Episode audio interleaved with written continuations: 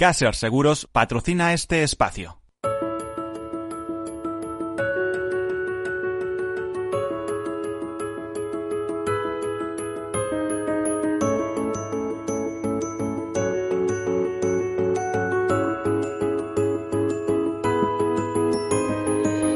Tercer sector, un espacio para la economía social. Un programa dirigido por Miguel Benito.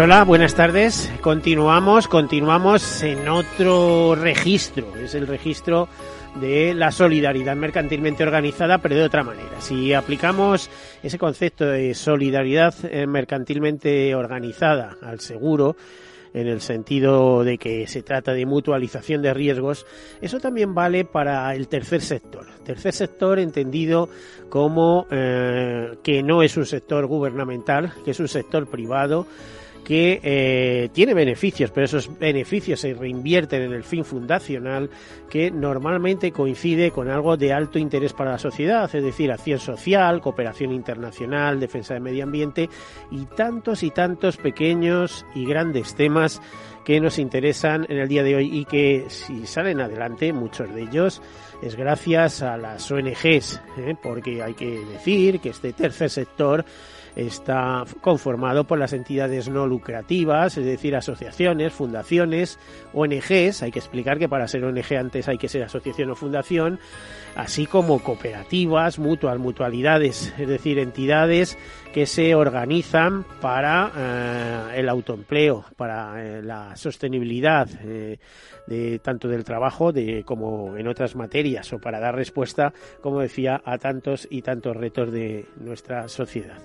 Bueno, pues este es el sector, este tercer sector, representa el 10% del PIB, más o menos, son datos de la CEPER, de la Confederación Española de Economía eh, Social, tiene más de 2 millones de trabajadores, 43.000 empresas en España, 13 millones de trabajadores en, la Unión Europea, una estrella que brilla con luz propia, además tiene el, el grandísimo honor de ser eh, un sector que ha creado empleo incluso en las peores condiciones, ¿no? En las peores condiciones, es decir, cuando la crisis pues era de los poquitos que eh, generaba actividad. Y dicho esto, pues eh, comenzamos con algunas notas y enseguida entramos en nuestro tema de que hoy nos ocupa, que no es otro nada más que el foro Demos, algo importante que nos van a explicar aquí, ¿eh? y por eso tenemos una vez más a sus representantes. Yo creo que han estado desde el foro Demos número uno, así que que nos expliquen lo que va a ocurrir este año en ese foro que organiza la Asociación Española de Fundaciones. Bueno, eh, comenzamos. Y no quiero comenzar sin recordar que ayer fue o se celebró el Día Internacional eh, para la Eliminación de la Violencia contra la Mujer, 25 de noviembre. Es eh, una iniciativa eh, apoyada por Naciones Unidas. Dicen, ¿por qué debemos eliminar la violencia contra la mujer? Pues que esa violencia contra mujeres y niñas es una de las violaciones de los derechos humanos más extendidas, persistentes y devastadoras del mundo actual sobre las que apenas se informa debido a la impunidad de la cual disfrutan los perpetradores y el silencio, la estigmatización y la vergüenza, y la vergüenza que sufren las víctimas. Eh, en forma general, la violencia se manifiesta de forma física, sexual y psicológica. E incluye violencia por un compañero sentimental, violencia sexual y acoso, trata de seres humanos, mutilación genital y matrimonio infantil. Bueno, datos alarmantes que nos señalan desde las páginas de la ONU. Eh, nos dicen que en todo el mundo una de cada tres mujeres ha sufrido violencia sexual eh, o física, principalmente por parte de un compañero sentimental que solo el 52% de las mujeres casadas o que viven en pareja decide libremente sobre las relaciones sexuales, el uso de anticonceptivos y su salud sexual, que casi 750 millones de mujeres y niñas que viven hoy en día se casaron antes de cumplir los 18 años. mientras que al menos 200 millones de ellas se han visto sometidas a la mutilación genital femenina. También nos dice que una de cada dos mujeres asesinadas en 2017 fue asesinada por su compañero sentimental o un miembro de su familia. En el caso de los hombres, estas circunstancias únicamente se dieron en uno de cada 20 hombres asesinados. Yo a cierto partido político se me está ocurriendo, le mandaría a leer las páginas de la ONU, no sé por qué. Bueno, el 71% de las víctimas de la trata en todo el mundo son mujeres y niñas, y tres de cada cuatro de ellas son utilizadas para explotación sexual y eh, nos dicen dentro de estos datos alarmantes que nos da a conocer la ONU, la violencia contra la mujer es una causa de muerte e incapacidad entre las mujeres en edad reproductiva tan grave como el cáncer y es una causa de mala salud mayor que los accidentes de tránsito y la manaria combinados. Pues bueno, no solamente tiene su día, sino que no me extraña que ayer hubiera manifestaciones multitudinarias en diversas ciudades, como por ejemplo Madrid. Conocemos datos recopilados por Europa Press Social que nos dice que casi la mitad de las mujeres asesinadas en 2019 por violencia de género tenía hijos menores de edad. De hecho, nos comentan o comentan en, en, una nota que de las 51 mujeres asesinadas que constan en la estadística oficial, al menos 24 tenían hijos menores de 18 años, es decir, el 47% en lo que va de año. Ya son 43 los niños y niñas que se han quedado huérfanos de madre por este tipo de violencia, según se, eh, se, puede observar en, en los registros que elabora la Delegación del Gobierno para la Violencia de Género. Y cambiamos de registro, ya saben que este fin de semana fue la gran recogida solidaria que organiza cada año, ¿eh? una vez al año, luego hay algunas locales, pero una vez al año, hablábamos la semana pasada eh, de la FESVAL, de la Federación Española de Bancos de Alimentos, que agrupa a los 55 bancos de alimentos asociados, más sus correspondientes delegaciones. Bueno, pues, ¿qué nos cuentan en nota de prensa? Aparte de dar las gracias, eh, y, mandar esa nota de prensa con, letras mayúsculas diciendo de nuevo hemos sido solidarios con todas las letras.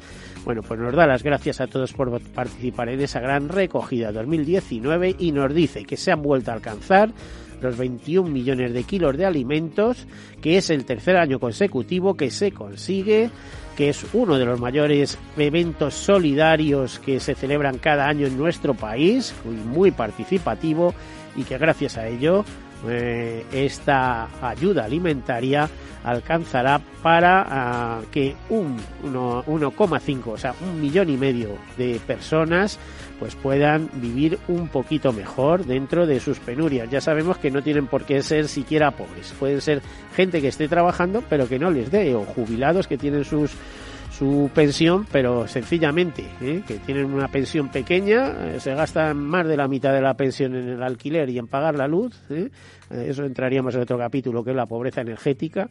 Y a partir de ahí, si no recibieran esta ayuda alimentaria, tendrían muchos más problemas de los que probablemente ya tienen. Bueno, también UNICEF nos advierte que más de 13 niños y adolescentes mueren cada hora por causas relacionadas con el SIDA. Unos 320 niños y adolescentes murieron cada día por causas relacionadas con el SIDA en 2018. 13 cada hora. La causa principal de estas meses fue el bajo índice de acceso a tratamiento antirretroviral, así como las escasas tareas de prevención. Bueno, pues ahí está el dato. Y una última nota antes de meternos en otras materias es que la ONG CRIS contra el cáncer Reino Unido impulsa la creación de un equipo de investigación en inmunoterapia. Muestra así CRIS contra el cáncer una vez más su faceta internacional, esta vez en su sede de Reino Unido. Eh, ya sabemos que CRIS tiene presencia de más de en España, en eh, Reino Unido y Francia. Paul Workman, presidente del Instituto for Cancer Research de Londres, eh, dice que el mundo para los pacientes de cáncer será muy diferente en los próximos 20 años gracias a la inmunoterapia. Bueno, vamos a ver, porque eh, yo hace poco escribía precisamente sobre el tema del cáncer y en España ahora mismo se sabe que a los 5 años hay una tasa de supervivencia del 53% y a los 10 años se acerca al, al 50% también. Lo que pasa que, que son, eh, son datos muy descompensados porque va en función de qué tipo de cáncer. Hay algunos tipos de cáncer que tienen un índice de curación de 80-90%, muy altos, y hay otros que desgraciadamente se ha avanzado muy poquito. Bueno, ahí lo dejamos porque no, no es el tema de conversación hoy, eh, pero lo que sí hacemos es meternos en materia. ¿Eh? Así que comenzamos con las presentaciones que voy a ir haciendo poco a poco y comenzamos presentando a Juan Andrés García, eh, director de la Asociación Española de Fundaciones. y No sé si también del Foro Demos 2019. Juan Andrés, bienvenido de nuevo. ¿Qué Muy tal? bien, estoy encantado de estar aquí contigo. Gracias. A ver, en el Foro Demos 2019, ¿qué cargo ocupas? Pues no lo sé muy bien. ¿Qué cargo ocupo, María? Aparte promotor, No, no, ¿eh? soy- porque eres de los que empuja. Es Soy el chivo expiatorio. Ay, ahí, me llevo no- todos los ahí palos. nos Es sale la voz de María Cano, responsable de comunicación de la Asociación Española de Fundaciones y coordinadora de comunicación de este foro, que ahora mismo mm, nos vamos a entretener en los próximos dos minutos en que nos expliques en qué consiste Foro Demos. Primero, se celebra el 3 de diciembre, ¿no? Tre- 3 de diciembre, ¿te digo dónde? Eh, ¿No es en el mismo sitio que el año pasado? No, no, vamos cambiando. A ver, a ver, venga. Te digo lo primero. ¿Cuándo? ¿Cómo y dónde? Que son las cosas. Sí, sí, sí, sí. El 3 de diciembre, en la Fundación Germán Sánchez Rupérez, Mm. en el Matadero, Casa del Lector. Ahí tendremos en la tercera edición de Foro Demos. ¿Hasta cuánta gente cabe allí? Porque vosotros Sí, no sé si Somos más. ya más de 450. Lo digo porque los que estamos aquí, estamos diciendo, ya- yo, yo voy a ir a Demos. Tú, Le, vais a dar desayuno. Vamos a dar todos. Yo lo de iba a decir, pero iba a decir, lo vamos a dar todo, los vais a dar desayunar a los 450 y a los 800 que seguramente o 1000 se inscribirán en total antes de, de ese no día sabemos 3. cuánto, bueno, hay que tener cumplir con los aforos, pero vamos a Hay que de que esté todo hay el mundo. Va a haber de todo, vamos a pasarlo bien, va a haber fiestas, el día de la fiesta del- de, las fundaciones y sobre todo vamos a hablar de los de la Agenda 2030, de los ODS, eh, por eso están las personas. Sí, están sí, tenemos aquí a alguien muy especial de la Agenda 2030, como es en este caso Federico Bullolo, director general de la Oficina Alto Comisionado para Agenda 2030. Bienvenido, buenas tardes. Hola, eh, muy buenas tardes, Federico. ¿qué tal? Encantado y un placer de estar aquí compa- acompañando. Ahora entramos en materia, pero que Juan Andrés nos siga hablando del foro oh, Demos. ¿eh? Venga, Bueno, explícanos Foro cómo Demos surge esto.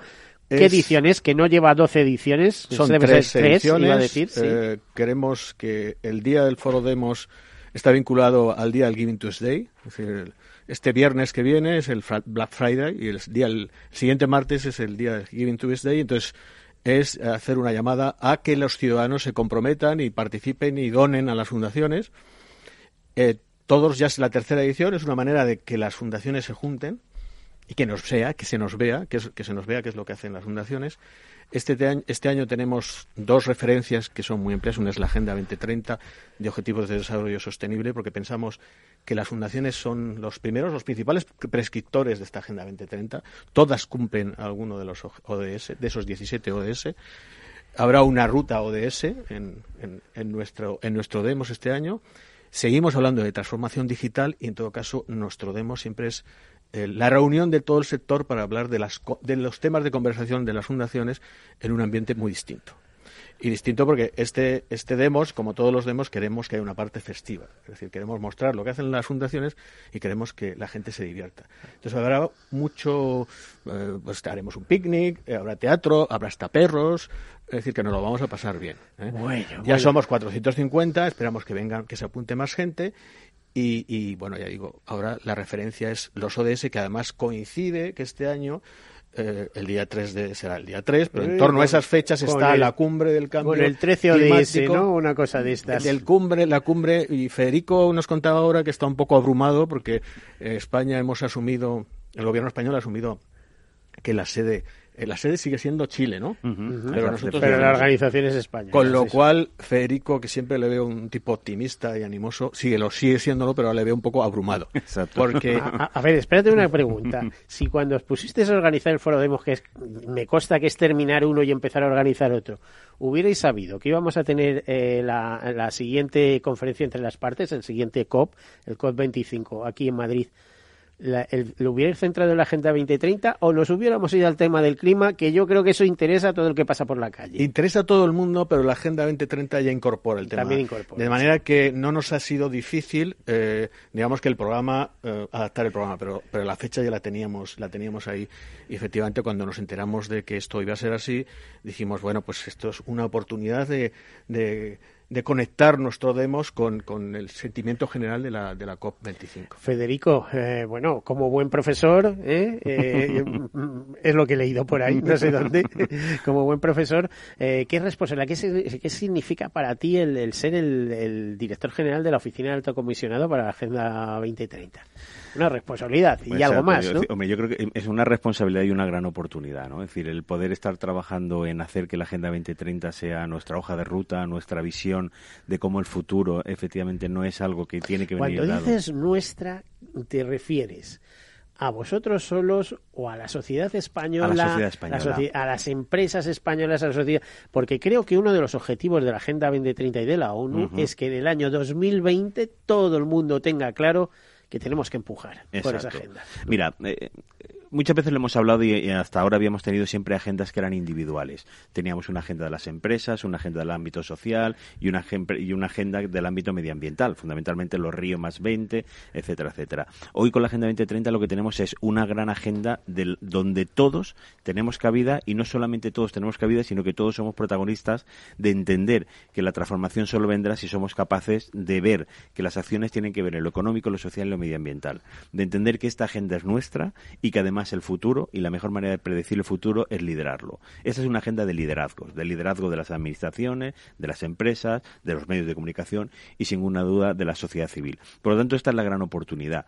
Es decir, Demos hoy es COP25, pero COP25 hoy es Demos y además todos tenemos una visión muy clara de que efectivamente hoy somos una mejor sociedad y además, se lo estaba comentando ellos anteriormente, hicimos una llamada para que recibiera actuaciones eh, relacionadas con el cambio climático en la COP25 y hemos tenido más de 1.400 actividades cuando solo podemos programar 400. Con lo cual demuestra que efectivamente la gente sabe que la única manera de hacer sociedad es que nosotros la hagamos. Pues como en Foro Demos, digáis que también sois parte del COP, se va a ver un aluvión que para qué. Vamos, a mí llevan ya dos meses bombardeándome con notas de prensa. Eh, hay un interés sobre el clima. Sí, especial, importanti ¿eh? importantísimo. Además, eh, Decía el secretario general de Naciones Unidas, Ban Ki-moon, que eh, no hay plan B porque no hay planeta B. Y estamos en esta situación. Nos hemos dado cuenta Hablamos de del que anterior. No hay, del anterior. del anterior. Sí. Y Antonio Guterres ha declarado la emergencia climática, en entender que efectivamente o trabajamos por el planeta o difícilmente haremos sostenible la vida humana. Fíjate que hasta en seguros yo escribo, yo, yo soy muy muy medioambientalista, por ejemplo, de algunas organizaciones. Por ejemplo, la primera que se creó en España de defensa del medio ambiente, que es el Hábitat de los Aves, que es en el año 54 de Seovir Life, eh, y escribía de todas estas cosas sobre el clima. Pero es que en el mundo del seguro, por ejemplo, también le interesa muchísimo el clima, porque eso es lo que al final pagan las catástrofes, etcétera, etcétera. También desde otra perspectiva, otro tema que nos va a tocar en este foro Demos, eh, tenemos a Berta Fraguas, directora de la Fundación Colegios del Mundo Unidos en España, ¿eh? Y miembro del Consejo Internacional de de Colegios del Mundo Unido también, que es un uh -huh. movimiento internacional. Por cierto, Berta, eh, ¿tu papá era? Mi papá era Antonio Fraguas Forges. Fíjate qué cosas más curiosas, porque cuando leí ayer alguna cosa de estas, eh, aparte que a mí Forges siempre me ha gustado, eh, que sepas que yo estuve con tu padre en la boda de unos amigos comunes, que luego te contaré. Qué casualidad. sí, sí, a lo mejor te digo y te acuerdas, porque pues no sé mejor. si, porque sí, sí, sí, sí, bueno, yo soy más mayor, pero en fin. Eh, ¿qué, qué esta, eh, este Consejo Internacional, qué misión tiene? Nosotros, yo dirijo en España la delegación de una organización internacional que promueve la educación, que promueve la educación eh, con la idea de fomentar el entendimiento internacional a través de la educación. Nosotros pensamos que la educación Eso, es la base. Es otro objetivo de desarrollo sostenible. Exacto, ¿eh? sí. exacto. Eh, la educación es la base para el desarrollo de los países, pero para un desarrollo sostenible. Eh, evidentemente es muy transversal, no solo tratamos medio ambiente, también otras muchas cuestiones. Pensamos que el respeto, el entendimiento, la atención a la diversidad es la base de lo que debería ser la sociedad. Pero en España y en el mundo entero, porque estamos presentes en 18 países diferentes. Bueno, pero en España efectos de, de colegios, em, bueno, está todo más o menos bien organizado, todo el mundo escolarizado, etcétera, etcétera, ¿no? Eh, supongo yo que, que si hay problemas te vienen desde la perspectiva internacional de cómo de cómo está el ambiente, ¿no? De la escolarización, de la... de Claro, en realidad recursos. Eh, en España estamos bien, pero podríamos estar mucho mejor. Eso Eh, sí, de claro. acuerdo, que todavía hay mucha gente en barracones, ¿no? Efectivamente. Y Y fíjate, en el año 62 eh, la revista Times habló de España como de de este proyecto como, como un experimento. eh, porque las aulas eran participativas, porque no era el profesor contando el típico rollo a los alumnos, sino que eran los alumnos los que preparaban las clases. Y, y esto fue en el año 62 y cincuenta y tantos años después seguimos siendo un experimento. Eh, es verdad que hay colegios que han adoptado nuevos sistemas. Porque cambia pero- la liga cada, cada poco, ¿eh? Efectivamente, eh, efectivamente. Pero lo importante aquí es eh, eh, esa, esa variedad de alumnos que, que se forman en nuestras aulas, que son chavales, chicos y chicas de 15, 16 años, de más de 100 nacionalidades. Y esa diversidad y esa, y esa mm, diferencia yo creo que es lo que nos, nos enriquece. Bueno, aquí lo dejamos con esa riqueza que luego nos seguirá explicando eh, Berta Fraguas. Hacemos una breve pausa, enseguida continuamos. Hasta ahora.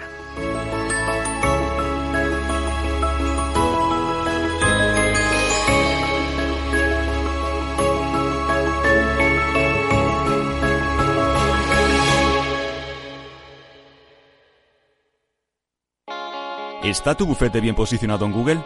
El 77% de usuarios buscan los servicios que necesitan Internet. Si no te encuentran a ti, encontrarán a tu competencia. En comunicación jurídica llevamos 20 años ayudando a dar visibilidad a empresas del sector legal. Web corporativa, estrategias publicitarias, marketing en redes sociales. Infórmate en comunicacionjurídica.com o en el mail info arroba comunicacionjurídica.com. Comunicación Jurídica. Hacemos visible tu despacho. Sí, sí quiero. Quiero tener siempre disponible a un buen equipo de abogados. Quiero tener un servicio telefónico de asistencia jurídica ilimitado. Quiero expertos que defiendan mis derechos como consumidor y como ciudadano. Quiero ARAC. ARAC. Lo nuestro es defender lo tuyo. Contáctanos en arac.es en el 992 2095 o consulta a tu mediador. Hola. A ver, el dinero se gana con esfuerzo y ahorrar debería darnos una recompensa. Sin embargo, siempre vemos que nuestro dinero crece poco y eso hace que nos vengamos un poco abajo. Lógico. Lo normal es que veamos crecer nuestro dinero. Por eso me gusta Finanbest, porque me ofrece los mejores fondos de inversión del mundo al alcance de todos, con total transparencia y sin comisiones indebidas. Y con eso, la rentabilidad de mi dinero será mayor, o sea, lo normal. Entra en finanbest.com y descubre que lo normal es extraordinario. Lo normal es Finanbest. Escuchas Capital Radio, Madrid 105.7, la radio de los líderes.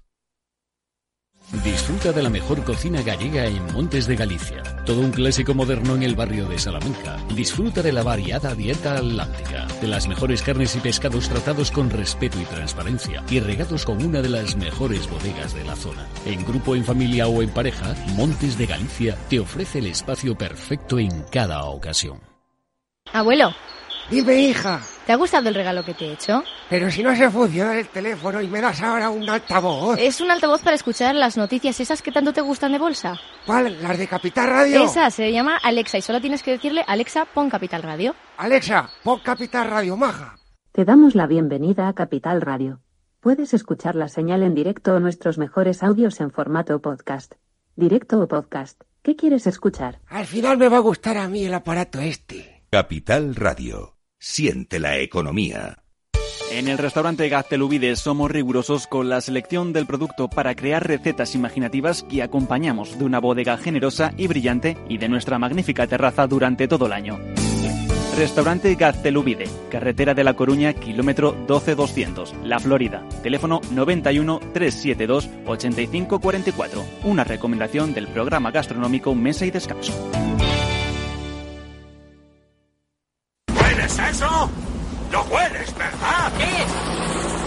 Trade war. Guerra comercial. Guerra comercial. Guerra comercial. Guerra comercial. Guerra comercial.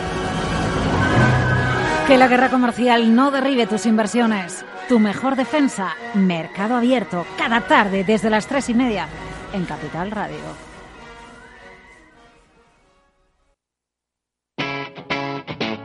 Capital Radio.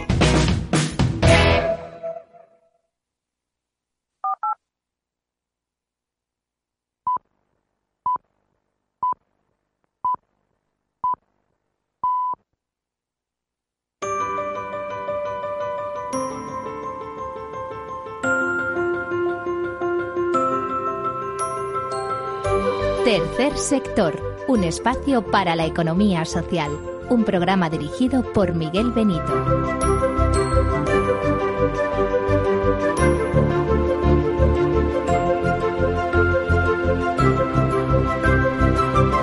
Aquí continuamos hablando del foro Demos 2019, tercera edición. Tomen nota, 3 de diciembre, eh, recinto del Matadero. Estabas hablando, fundación.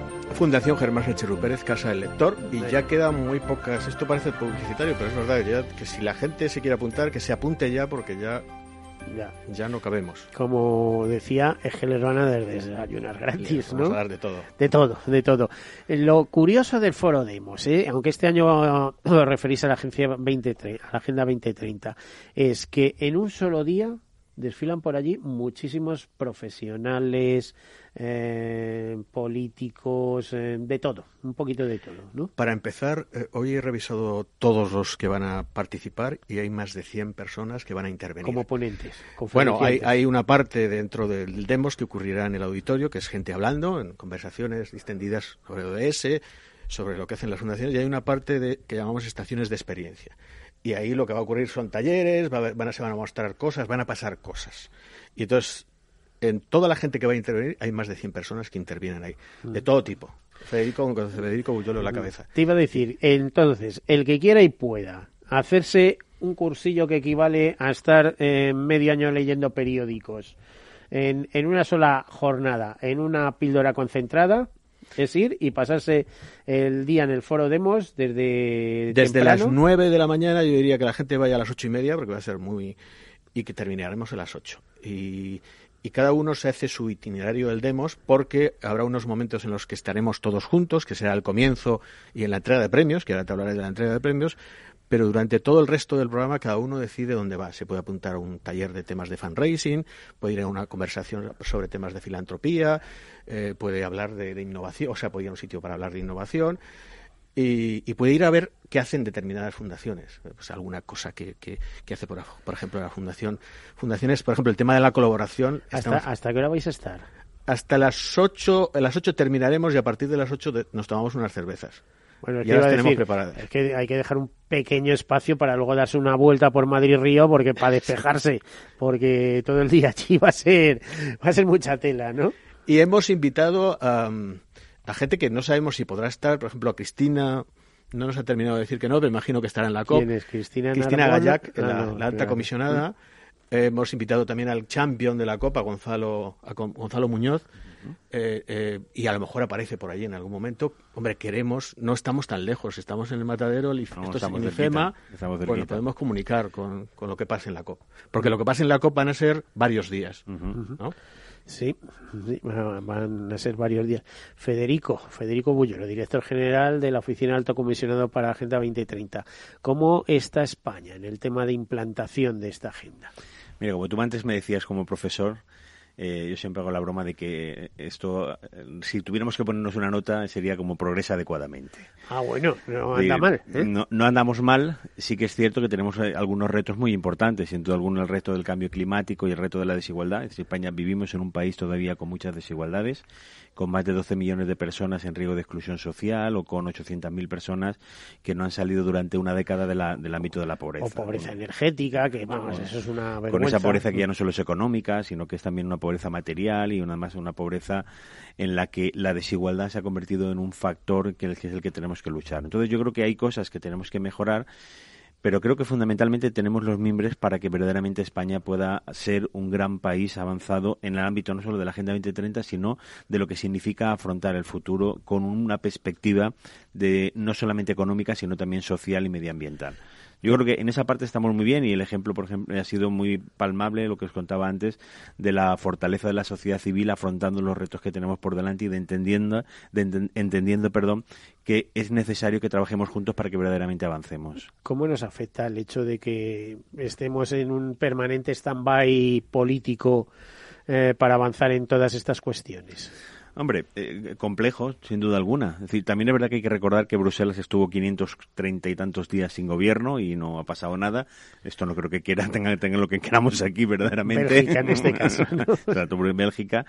Y lo que sí que yo creo que, hombre, lo que necesitamos es estabilidad, sin duda alguna. Y necesitamos afrontar el futuro de manera conjunta y además entendiendo que la mejor manera de avanzar es a través de los consensos. Y yo creo que esta es la pieza fundamental, no solo en la política, sino en la vida, en la economía, etcétera, etcétera. Estos ámbitos de competición brutal creo que se están acabando y lo que la gente cada vez demandamos es que haya más colaboración entre todos los ámbitos, no solo del mismo del mismo sector, sino incluso entre sectores para decir, oye, estamos en el camino, todos tenemos un propósito, vayamos hacia allí. Pues ya sabes que en política parece que vamos en dirección contraria, porque aquí todo el mundo se apunta a qué hay de lo mío. Bueno, yo creo que eh, cada vez esto va a, primar menos. Más que consensos es eso, ¿qué hay de lo mío? Sí, pero fíjate, yo soy consciente y muchas veces me hacían entrevistas cuando hablábamos en el ámbito de la, de la Agenda 2030 eh, y sobre todo de la política, decir que aquí hay un gran consenso que es la ciudadanía. Y cuando la ciudadanía tiene el consenso de que la única manera de avanzar es avanzar juntos, mm, todos somos claves de que esto es lo que está pidiendo la ciudadanía, esto es lo que tenemos que hacer. Y el que no lo haga, que se... Eh, que se prepare. Exacto. Bueno, y para que lo primero que hay que hacer es crear buenos ciudadanos y para eso nos vamos a los colegios, ¿no? ¿Cómo es la formación del ciudadano, del futuro ciudadano español? Bueno, desde que nace ya eres ciudadano, pero eh, esos principios de, educación, de, mm, eh, de solidaridad, de, de igualdad, de, no sé, que luego tampoco ocurre. ¿eh? En formación ya empiezan las primeras discriminaciones. Hay quienes van a sitios, colegios de élite, y tú eres, tú representas a, colegios del mundo, van a colegios de élite y se supone que van a salir eh, pues gente y profesionales de élite y hay otros que no tienen tantas oportunidades y que tienen que llegar pues a través de, colegios públicos, universidad pública, tal. Ojo que hasta hace poco todo el mundo pasaba por la universidad pública, pero ahora hay tanta privada que no sé si también eso contribuye a una discriminación en positivo a favor de aquellos que pueden pagarlo.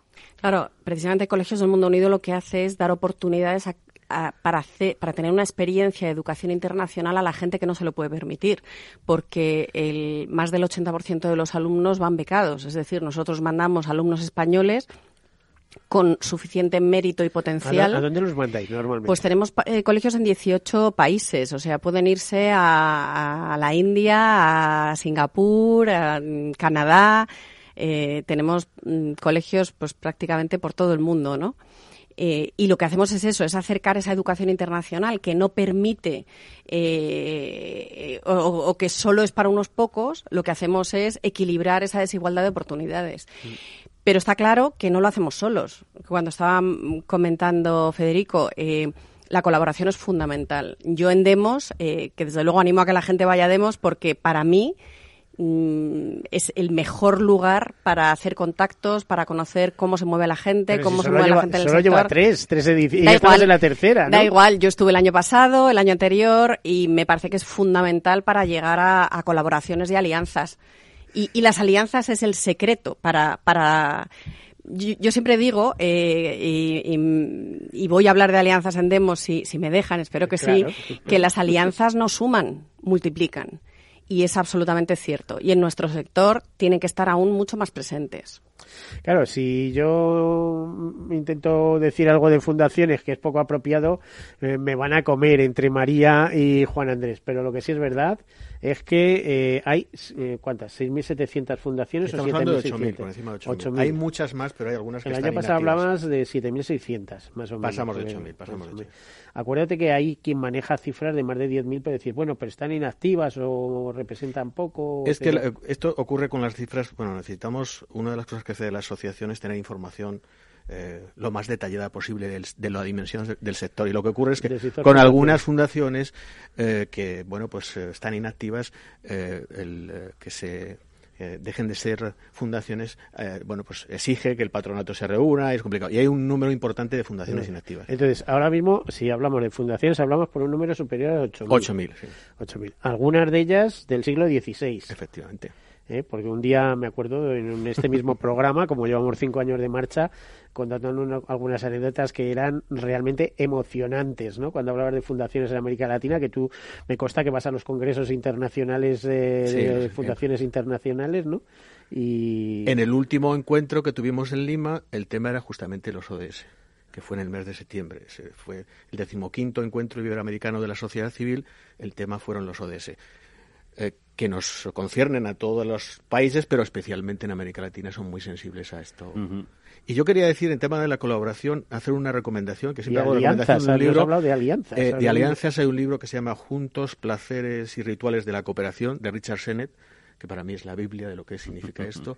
Y algo que quiero, y si no lo dices tú, pero lo digo yo, No, autocrítica del sector, que llevo tiempo en esto. Yo siempre he dicho, digo, bueno, los, las fundaciones son y las asociaciones son instituciones que nacen de un impulso solidario en todas sus manifestaciones, pero son a veces son poco solidarias entre sí. Les cuesta Ah, trabajar eso, juntos. eso, eso es que en el tema, yo lo iba a decir eh, como ONGs. O sea, porque hay 40.000 ONGs dedicados a un mismo tema. ¿Por qué no os juntáis y montáis una grande? Pues esa es una de las preocupaciones, por eso uno de los premios es a la colaboración y eso es algo en lo que existimos, porque no solo es el mensaje central de los ODS, el 17 es el de las alianzas, es una llamada que, bueno, estas instituciones que nacen de un impulso solidario sean solidarias entre sí y trabajen juntos, porque eso es la clave. Yo creo que lo, lo vamos a decir todos los que estemos aquí.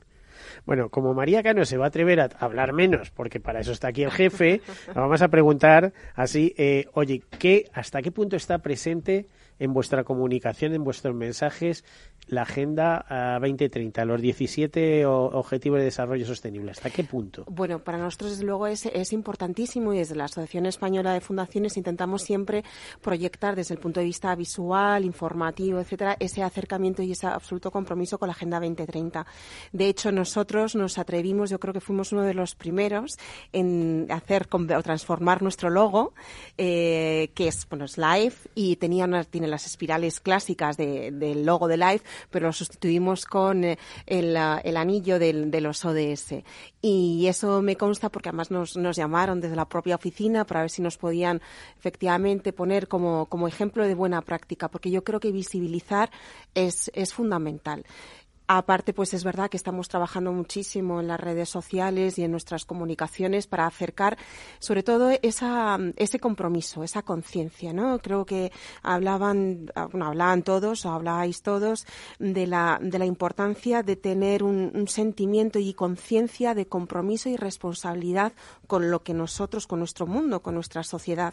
Entonces, desde la asociación intentamos generar esa, esa conciencia, ¿no? Primero, como ejemplo, nos, nos- impulsando desde nuestra propia marca ese, ese sentir, ¿no? Bueno, pues ahí y, y vamos por Federico. ¿Cuál es el objetivo dentro de esos 17 ODS? Eh, ¿Cuál es, eh, digamos, em, como país podemos ir por delante y cuál es, eh, cuál nos estamos dejando un poco olvidado? Fíjate, complicado, ¿ves? Esta pregunta no me la habían hecho nunca. ¿eh? Claro, es que tampoco te habías encontrado con, con un Con Miguel Miguel, se encontró con Miguel. No, mira, hay, bueno, hay uno, uno que es muy claro en el cual eh, España es un referente, que es el objetivo número 5 de igualdad de, de entre hombres y mujeres, que tú ya has comentado antes al inicio. En esto España es un referente, no solamente de cómo se está haciendo, sino cómo se está midiendo, cómo se está trabajando con la sociedad, cómo están distintas instituciones trabajando. Yo creo que en esto somos un ejemplo y nos están siguiendo y quizá el que menos el que menos podamos tener como referencia wow esto es un poco complejo pensar hombre yo creo que el que menos sobre todo yo creo que es el reto no el reto que tenemos con todo lo que tiene que ver con los objetivos verdes cambio climático es decir vivimos en un país que tiene un Pero es riesgo un paraíso, como tú sabes. Sí, España, sí, pero ¿eh? no olvidemos con- que tenemos un 30% del territorio en riesgo de desertificación. Es decir, desde Almería hasta, yo soy de Elche, toda esta zona es un, está en riesgo de desertificación, con lo cual Desertificación y, y de que os entren ahí unas inundaciones de mucho cuidado. Claro, entonces ¿no? tenemos los dos desequilibrios. Entonces estas cosas yo creo que son de las que más tenemos que mirar y entender que efectivamente eh, de- también somos el país que más... eh, Con más reservas de la biosfera del mundo. ¿eh? es ahí, me lo has quitado de la boca. Entonces, con lo 50 cual y tantas. tenemos... No, esta, ¿no? 52 puede ser, 55, ¿no? Entonces, con lo cual, que decirte, y, en- y en la red Natura somos, somos la del más importante, es decir, tenemos, eh, somos el segundo país en patrimonio cultural, es decir, que estamos, yo creo que tenemos un país muy potente en el Tenemos un ámbito buen país, pero ojo, nada de margen a la complacencia, ¿no? Porque No, no, está- para nada, al contrario. todo por hacer. Eh, al contrario, yo creo que, fíjate, estamos hablando hace con educación y me acordaba de un dato que de cuando daba charlas como pedagogo lo refería mucho. En el año 70 en este país solo graduaba el 3% de la población. Es decir, de cada 100 niños o niñas que entraban, solamente 3 niños, porque fundamentalmente eran niños, acababan en la universidad. Hoy tenemos más del 48% que, están con- eh, que han terminado la universidad. Por cierto, tres puntos más que la Unión Europea. En tan solo 40 años de historia. Claro, es decir, ostras, es que esto también nos tiene que hacer sentirnos orgullosos de que este país avanza muchísimo. Cuidado, en ese sentido sí. Pero también creo que el fracaso escolar es otra de las máximas que se... eh, eh, a mí este tema no me es ajeno. ¿eh? Me- mi mujer ha sido profesora durante más de 40 años. Vale, pero, no pero te, pero te cambio, te cambio el concepto. Es que a mí no me gusta hablar de fracaso escolar, me gusta más hablar de abandono escolar, porque decir que fracaso Eso es sí. decir que a los niños, creo que fracasa el sistema, nunca pueden fracasar los niños y las niñas. Entonces, en ese abandono escolar temprano, que por cierto, ahora en el 2020 se tenía que cumplir que llegáramos a ese 10% y estamos sobre el 12-13%. Claro, tenemos países como Finlandia que tienen un 0% o Singapur que está en un 1%. Es, Es decir, que no tienen habitantes esos países. Claro. Muchas veces nos comparamos con eso, es como comparar España con Luxemburgo, hombre. Pero bueno, también tenemos en nuestro propio territorio, con la misma ley educativa, como el abandono escolar temprano en Asturias es del 6% y en, y en, en- en Baleares ha estado rondando el 30%. Es decir, estos desequilibrios también en este país nuestro también hacen que la educación cambie mucho si estás en un territorio o estás, estás en otro. Y como sabemos, Berta, la educación es el futuro de este país. Bueno, y el presente. Yo siempre presente. digo que es que es donde más hay que invertir, porque siempre vas a recoger, siempre, absolutamente siempre. Pero ahí somos, yo creo que poco visionarios. Nos cuesta bastante darnos cuenta de que la única manera de cambiar los países es a través de la educación. Y cuando, cuando vives en primera persona mm, esos cambios que se producen y el potencial que hay en España, os pongo un ejemplo. Nosotros tenemos presencia en 160 países. eh, por así decirlo, yo llevo la delegación española de Colegios del Mundo Unido. España, durante los últimos 20 años, ha sido uno de los tres países con más solicitudes del mundo entero. O sea, No superamos a Estados Unidos No de chavales que quieren irse, que quieren formarse, que quieren venir que quieren... a España. No, no, que quieren irse Ah. a formarse en estos colegios. O sea, interés en nuestros jóvenes que nos quieren convencer de que no, todos son ninis, no quieren hacer nada, no quieren estudiar, no quieren trabajar. Eso es una absoluta y completa mentira. Los jóvenes españoles tienen muchísimas ganas de explotar su potencial, de hacer muchísimas cosas. Lo que pasa es que no ven la manera. Y lo que deberíamos hacer eh, en educación es simplemente ser un trampolín para que cada uno se pueda eh, desarrollar eh, y tiene que ser el mundo educativo el que se adapte a ellos. Yo totalmente de acuerdo con Federico, el fracaso no existe, lo que existe es un sistema que no se adapta a lo que los chavales necesitan. Eh, Miguel, un- dos Sí, sí. apuntes Con, con el ámbito de educación que decía Berta, además muy interesante y con lo que tú decías de la educación. Cuando Naciones Unidas hace la encuesta para que la ciudadanía participe en una plataforma que se llamó My World 2015, donde la gente decidía de los 17 objetivos cuáles eran los objetivos más importantes. Participaron 8 millones de personas en todo el mundo y se dio un dato muy significativo. En todos los países, todas las edades, todos los niveles educativos, hombres y mujeres, todos eligieron el mismo objetivo, educación. Es decir, no, no lucha contra el hambre, No, por ejemplo. educación, todos, en todas las partes del mundo. Por lo tanto, estás, dices, esto es, ¿qué está diciendo la ciudadanía? Efectivamente, es el motor futuro, base, ¿no? la base del futuro.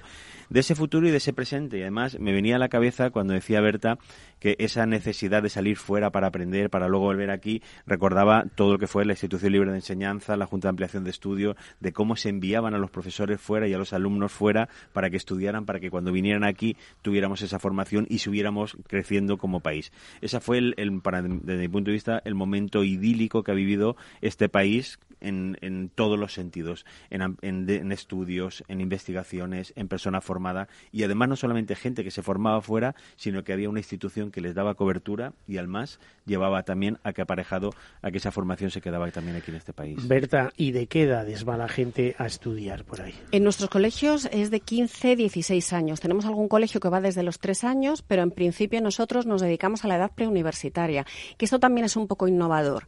En España hay una tendencia a que se dedique bastante dinero a los posgrados y a los másters y parece que en general eh, el dinero privado va a financiar este tipo de estudios. Pero nosotros pensamos que con 15 años es cuando realmente estás en tu fase más permeable y donde más se debe incidir. Y fijaos que es que hay chicos y chicas de, de 100 nacionalidades en nuestros colegios y puede haber algo más enriquecedor que vivir con, no sé, con... Vamos a ver, alguien que quiera tener una experiencia internacional, 15 años, le dice a sus padres, oye, yo me quiero marchar por ahí. ¿Cómo se organiza todo eso? ¿A través de tu propio colegio o se pone en contacto con vuestra organización o cómo funciona? En nuestro caso es que son colegios propios de nuestra organización. Simplemente se meten en, en nuestra página web, colegiosmundounido.es, y pueden acceder a la red de nuestros 18 colegios. Lo que ocurre es que la convocatoria eh, se abre en septiembre y ahora mismo está cerrada. Y además tienen que tener, funciona, claro, eso. tienen que tener seguro que no necesitan tener dinero para ir a un colegio del mundo unido, que su mérito y su potencial es lo que les puede llevar. Y si no tienen dinero, nosotros ponemos esos recursos. Y si lo tienen, evidentemente no, porque hay que optimizarlos y al que tiene no le vamos a dar, lógicamente. Bueno, ya saben que una buena información conduce a una buena decisión. Puntos suspensivos dicen que al éxito. ¿eh? Otra cosa habría que decir qué es el éxito. ¿eh? Hay quien dice que es fama y dinero y a lo mejor hay quien dice que es estar a gusto con uno mismo. ¿eh? Hay de todo. Eh, tenemos que dedicarle, porque ya se nos acaba el tiempo, unos minutos al, a los premios, ¿no? A los premios. Venga, ¿qué premios? Los premios de la Asociación Española Los de premios- que tampoco tienen demasiadas ediciones, ¿eh? Ya es la cuarta edición La cuarta. de los premios de la asociación. Este año se ha incorporado uno, que es el de comunicación. Y hay tres, eh, os voy a decir todos los premiados. Un año de estos Ah, voy a presentar el programa. Porque, Pues claro, este programa ya se está podía bien, presentar. ¿eh? Ya está bien Es de, de- trabajar aquí para Claro, nada. mira, el ¿eh? año que viene te solidar, presentas. por- Mira. por impulso solidario. Premio a una iniciativa filantrópica. A alguien, este, a, a- alguien de forma personal, que este año ha sido ah, para María Entre Canales y Ana Varela. El premio a la colaboración, es lo que estamos hablando de alianzas, eh, para, para el sector es muy importante, que ha sido para la Fundación Alimerca. Premio a la innovación social, para la Fundación Entre Culturas. Y premio a la comunicación, que digo, es el primer año que se hace, es en la Fundación eh, Bancaria La Caixa. Este es- premio va dirigido a fundaciones, quiero decir, va dirigido a fundaciones, pero también, en este caso, de la comunicación, a programas, a No, esto sí que me llama a mí la atención, que eh, la Fundación Bancaria de la Caixa se lo lleve en la categoría comunicación. En realidad podría presentarse a cualquier tipo de categoría, puesto que es la fundación que más fondos destina. Así es. eh, tal, pero vamos, estamos hablando de 500 y pico millones. Yo creo que es la primera fundación de Europa en, en, en gasto, o una de las primeras. Así es, y eso hay que hacerlo. A mí lo de los rankings no me gusta demasiado porque al final, digo, hay muchas pequeñas Pero fundaciones. porque no se lo dais en otra cosa. No, vamos no, en pero- innovación no, social, pero- vamos eh, en comunicación, pero se habrá cuatro iniciativas por ahí de, es gente sin medios. Esta es decisión de un, de un jurado independiente presidido por Antonio Barrigues, que ellos ven todos los candidatos y toman una decisión. Es decir, no es una decisión Sí, ni de por junta cierto, el directiva. otro ni- día le dieron el premio Pelayo para jurista de reconocido Antonio prestigio. Sí, y ahí estuvimos. Bueno, bueno. Sí, a menos que haya más Garrigues. Estamos hablando del mismo abogado liberal, ¿no? Bueno, sí. Y además con un discurso estupendo. Dijo algunas palabras que fíjate cómo sería, nos dijo su hija, madre mía, antes decía lo que quería, pero ahora, desde que ha cumplido 80 años, ya tenemos que andar con un cuidado. ¿eh? Eso pasa, yo creo que eso pasa, ¿no? es, es una maravilla. Yo tuve el placer de entrevistarle para una revista hace muchos años y, y ya tenía las ideas claras, pero ahora vamos, absolutamente. Bueno, Bueno, Miguel, y quiero hacer una llamada ya final a que la Sí, gente que venga nos al queda un minuto. Es, eh, ese día es importante que se nos vea juntos, y nos haremos una foto de grupo y es importante que se nos vea. Somos 450, os lo he dicho, pues seremos más. Bueno, pero más, ¿hasta seremos cuántos? más. ¿Hasta cuántos? eh, Pues más de 500 ya, Ya ya, empezaríamos a tener problemas, pero ya buscaríamos una solución. Eh, es un gesto lo que vamos a hacer, gesto de compro y un compromiso con los ODS y con la, en la cumbre del cambio climático y también una llamada a la acción, porque es una llamada a la acción a, las fundaciones que ya están haciendo cosas. ¿eh? Todas están en, en alguno de los ODS y también línea. es una llamada a la acción de cada uno de nosotros, porque hemos hablado de fundaciones, de empresas, de gobiernos, pero cada uno de nosotros podemos hacer cosas. Yo ya estoy renunciando a cosas, Federico. Se lo dije la otra vez a, a Miguel y no se lo creyó. Yo ahora me compro ropa usada. Esto me está cambiando, ¿eh? Sigo Porque sin creérmelo. Sigo sin Bueno, creérmelo. pues No te compras algo para decir, mira, me he comprado algo, No, pero vamos, ¿eh? Yo, yo quería, ¿Eh? yo quería decir, si tengo medio segundo, que yo creo que también es un espacio importantísimo para manifestarnos conjuntamente como un sector muy potente que yo creo que sí que tiene que ser considerado por las administraciones. ¿Te por refieres las al sector fundacional? Al sector fundacional. Es- es Es evi- decir, yo creo que evidente, es una forma de, de estar juntos en algo que nos une a todos, en, un compromiso y de verdad visibilizarnos como un sector muy importante y determinante de la, en este momento. ¿no? Por cierto, que cuando el sector fundacional lo comparamos con otro, con el sector fundacional, por ejemplo, británico, francés o alemán, no ganamos en la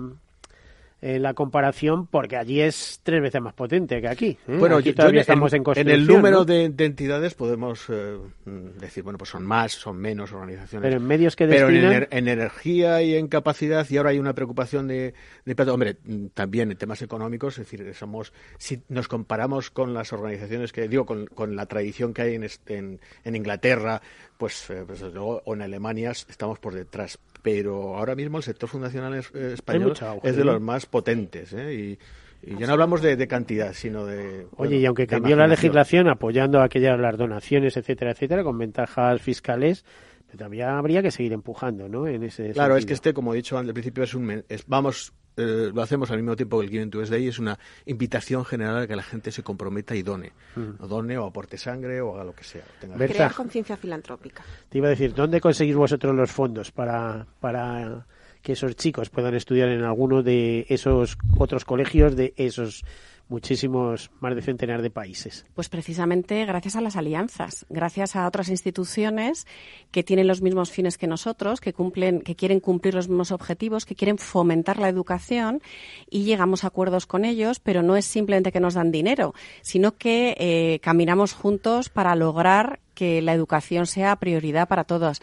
Por ejemplo, la Fundación Prosegur, que es con quien eh, lanzaremos eh, la sesión en, en Demos, entre otros muchos. No puedo citarlos a todos porque seguro que me quedo que me quedo corta y se me olvida alguno, pero desde luego la Fundación Bancaria La Caixa también es colaboradora de Colegios del Mundo Unido. por ejemplo. Yo con Federico tendría tantas cosas que hablar que, claro, Bueno, eh, me- decir, aquí una quedamos mesa otro redonda, día. unos minutos, eso te iba a decir.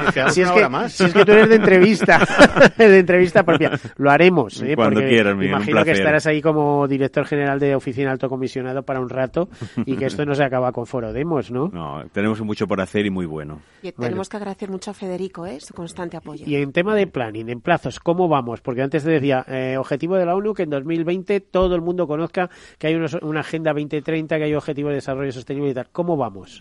Tenemos que acelerar. Pues Es tenemos tiempo- que acelerar. es tiempo de actuar. Eso mismo me están diciendo desde producción que tenemos que acelerar, que el programa se acaba. Así que muchísimas gracias por estar con nosotros. Eh, así que María Cano, eh, responsable de comunicación de Asociación Española de Fundaciones. Hasta la próxima. Hasta la ¿eh? próxima, hasta prontito. Eh, Juan Andrés, eh, muchísimas gracias, director de esta asociación, además responsable internacional, o al menos es el que vas a los congresos. Eh, iberoamericanos. Iberoamericanos. Encantado, Muchísimas encantado. gracias por estar aquí con nosotros. Eh, Federico Bullolo, director general de Oficina Alto Comisionado para Agenda 2030, muchísimas gracias. Y Berta Fraguas, directora de la Fundación Colegio del Mundo Unido y miembro del Consejo Internacional de esta organización. Muchísimas Un placer, gracias. muchas aquí. gracias. Bueno, pues ya saben, Foro Demos, 3 de diciembre y, con esta musiquita que tiene que llover. ¿eh? Así que hasta la semana próxima. Caser Seguros ha patrocinado este espacio. Capital Radio Madrid 105.7 Gráficas Naciones. Más de 50 años de experiencia en el sector de las artes gráficas. Apostamos por la última tecnología tanto en impresión offset como en digital y gran formato. Realizamos todo tipo de impresión. Tarjetas de visita, folletos, libros, vinilos, decoración y montaje de stands. Más información en el 91 629 2145 o en gráficasnaciones.es. Escucha el latido de los mercados en Capital Radio. Luis Vicente Muñoz los despierta cada mañana a las 9. Laura Blanco los cierra cada tarde a las cinco y media. A Luis Vicente Muñoz le gusta ir por delante. Laura Blanco es la reina de las tardes de radio y bolsa. Escucha cada día aquí a la pareja más innovadora de la radio económica.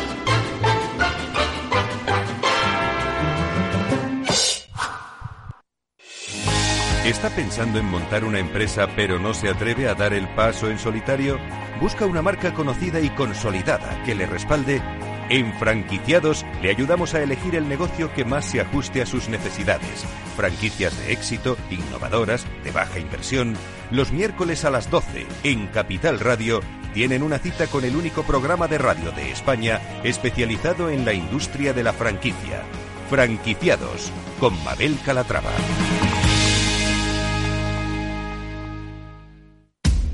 Acciones, fondos, divisas, tu pregunta, que Mercado Abierto responde. Cada tarde a partir de las 6, consultorio con los mejores especialistas. Manda tu consulta en un audio de WhatsApp al 687 050600.